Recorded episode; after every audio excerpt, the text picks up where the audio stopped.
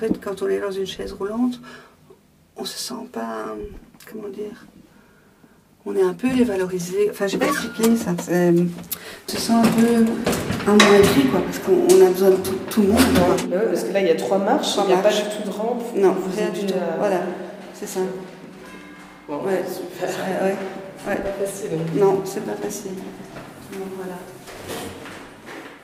En fait, euh, j'ai fait une opération euh, pour une hernie discale et il y a eu une erreur médicale. Donc on a touché euh, dans la moelle épinière, on m'a laissé avec un, ça s'appelle un qui a bloqué les nerfs pendant quelques mois en fait.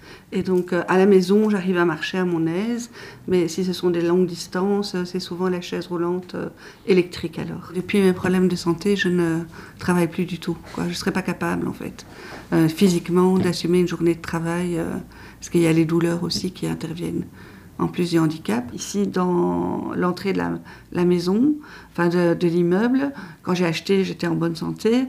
Vous avez remarqué qu'il y a trois marches. Eh bien, j'avais demandé s'il y avait possibilité de faire, de couler une petite chape et de faire un plan incliné. Bah non, ça c'est pas possible parce que tout le monde va devoir intervenir et tout ça. Alors ce que le phare m'a proposé, l'organisme qui aide les personnes handicapées et financièrement et dans les idées, c'est qu'ils m'ont euh, offert des rampes, euh, donc métalliques, et il faut chaque fois les placer avant de sortir. C'est pas évident parce que là aussi, vous avez besoin de quelqu'un qui vous aide parce que rien que de porter les, rampes, elles sont lourdes et c'est pas, pas facile. Alors pour moi, c'est du transport d'abord la boîte aux lettres, comme ça. Donc vous êtes là, en fait, la boîte aux lettres, elle s'ouvre d'une façon... Oh, oh, oh. Euh, elle était ici, là. Oui, c'était facile. Et c'est quelle clé, c'est encore celle-là? Parce que je prends tellement peu le courrier, tellement c'est du sport. Ah. Comme ça.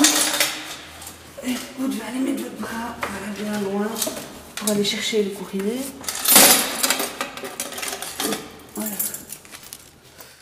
En fait, on ne se rend pas compte, il n'y a personne, euh, même les mutuelles et, tout ça, les organismes qui viennent vers vous. On attend que vous alliez vers eux pour demander une aide, mais on n'est jamais au courant tout à fait des aides. Comme je suis une fouineuse, eh bien, je me suis rendu compte, un jour, j'ai entendu, euh, euh, entendu quelqu'un parler de l'aide à tierce personne, et je me suis dit, tiens, c'est quoi? J'ai été voir sur Internet, et je me suis rendu compte, en fait, quand on peut avoir une aide de l'INAMI. Donc, c'est une somme quand même qui est de 24 euros par jour. Hein, donc ça, aide vraiment parce que c'est un petit montant à la fin du mois. Mais ce sont pour toutes les personnes qui ont difficile à faire à manger elles-mêmes, qui ont difficile parfois à faire leur toilette, euh, à faire des courses. Alors elles doivent, ou leur ménage, elles doivent euh, demander de l'aide en fait autour d'elles. Et ça coûte cher. Il faut payer ces gens-là. Ben, c'est une somme euh, qu'on vous donne en plus. Mais souvent les personnes ne sont pas au courant. les mutuelles ne le crient pas comme ça parce que ça leur coûte quand même des sous.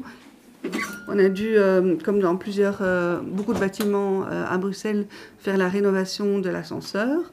Donc j'habite au troisième étage et pour moi les escaliers c'est vraiment catastrophique. Et donc l'année passée on a fait la rénovation. On a été une fois un mois sans ascenseur et une deuxième fois 15 jours.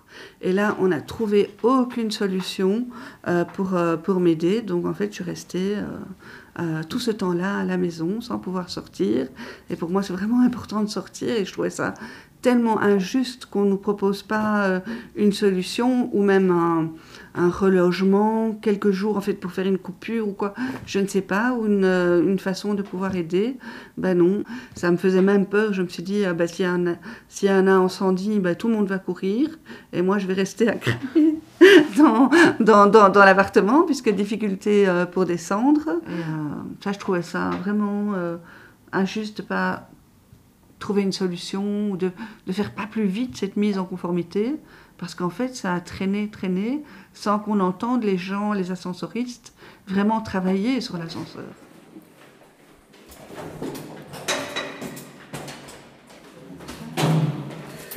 Oui, c'est fou, quoi. En fait, les gens pensent qu'à leur problème, un jour, c'est ce que je leur ai dit, en copropriété, ça peut vous arriver, hein.